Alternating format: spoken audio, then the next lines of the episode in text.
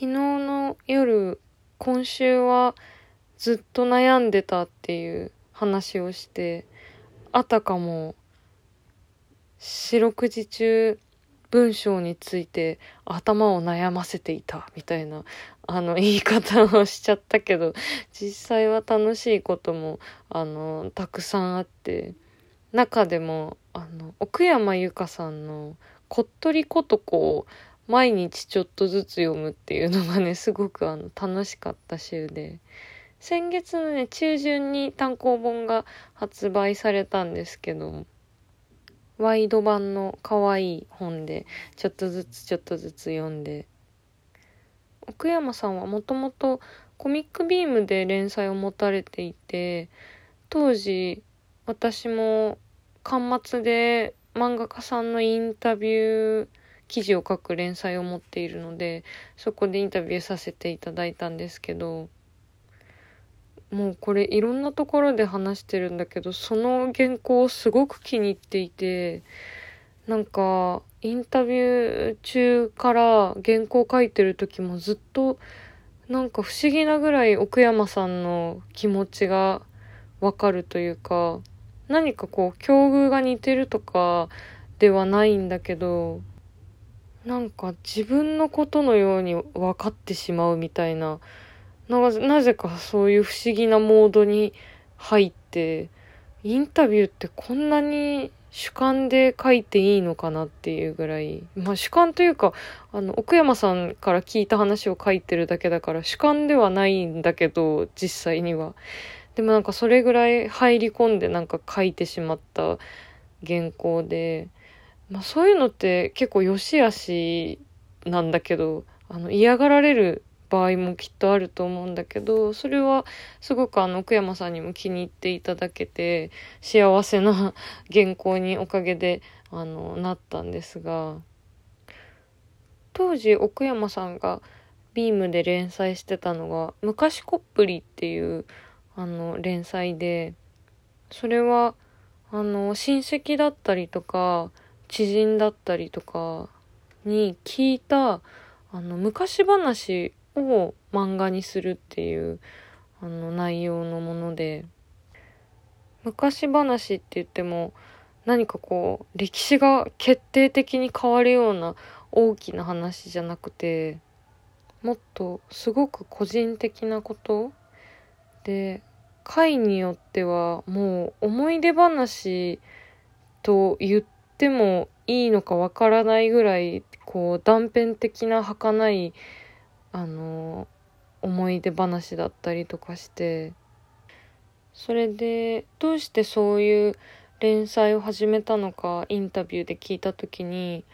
あの身近な人から昔話をあの聞いてた時にこれって何らかの形で残さないと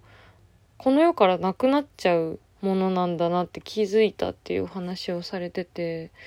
でそれってすごく重要な、あの、役割だなと思って、私もすごくないものに対して興味があるんですよ。だからなんか例えば、お皿とかでも、欠けた部分って、ない、ないんだけど、見るとあるというか、ないがあるみたいな部分ってあるじゃないですか。なんかそこについて考えたりとかあの焦点を当てたりするのがすごく好きでなんかそういう奥山さんが書いてるみたいな些細な個人的なね思い出話とかも焦点がたまたま奥山さんが書いたから漫画になっただけでそう何もされずになくなっていく話って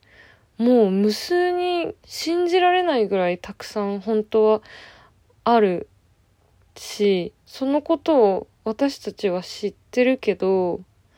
普段はそんなこと意識してないじゃないですか。もうだってそんなこと意識してたら頭がおかしくなってしまうので。でもまあ確かにそういう話っていうのは無数にあって、奥山さんとかがそうやって漫画にしたことによって逆に取りこぼされたこの世からなくなってしまったそういう些細な出来事の数々にの存在もわかるというかなんかそれが本当に素晴らしい連載だなと思って当時からすごく好きで、あのー、読んでたんですけど今回の「こっとりことこは」あの、家族ものなんですよ。主人公がことこちゃんっていうあの小さい女の子で彼女のお兄ちゃんとあとお父さんとお母さんっていう4人家族の漫画でで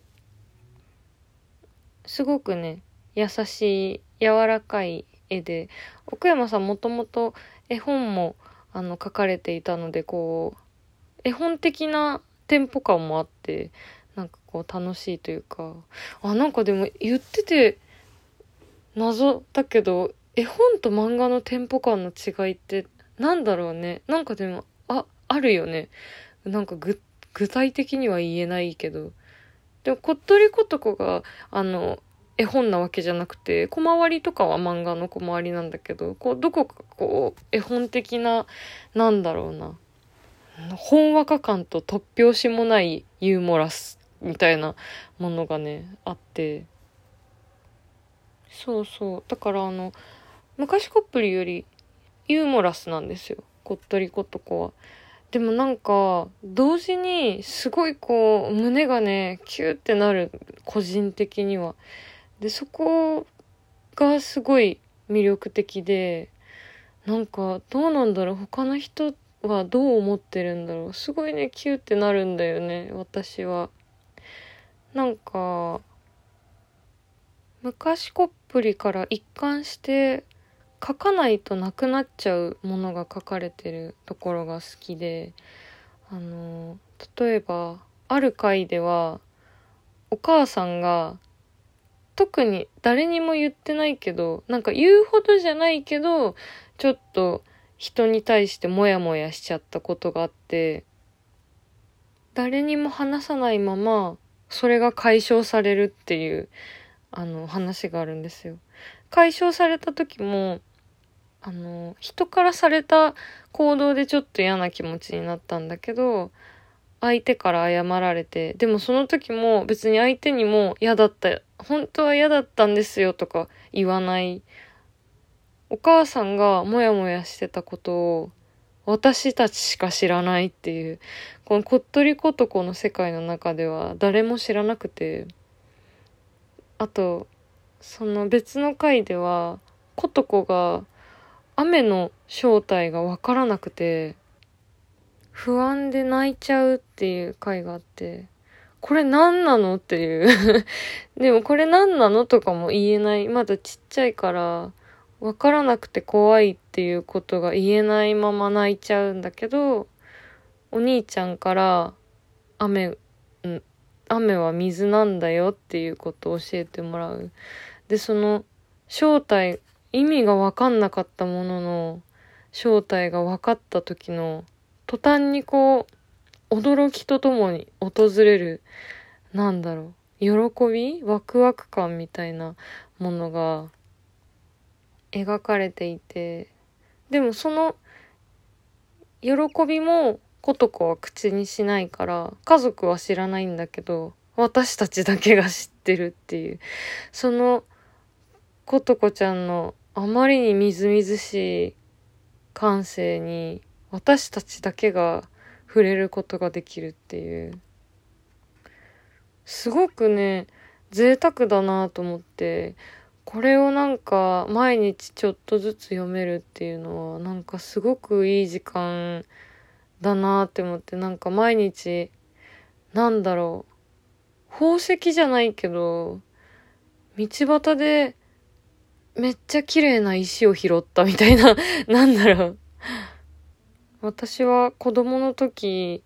石を拾うのが好きだったからなんかこれはすごくあの素敵なことなんだけどもしかしたら人が聞いたら別にそんな素敵な例えじゃないかもしれない。なんか私が拾ってくる石ってなんだろ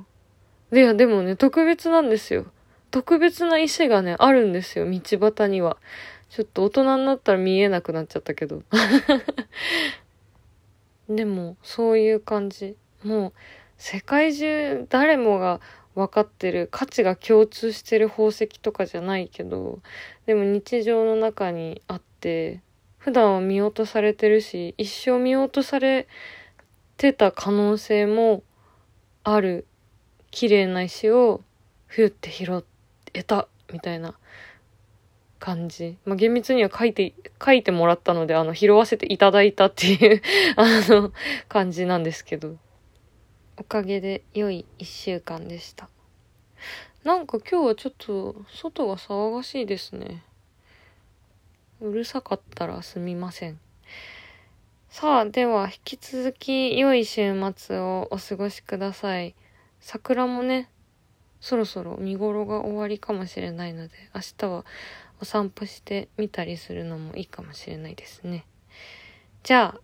また、えー、また。またねー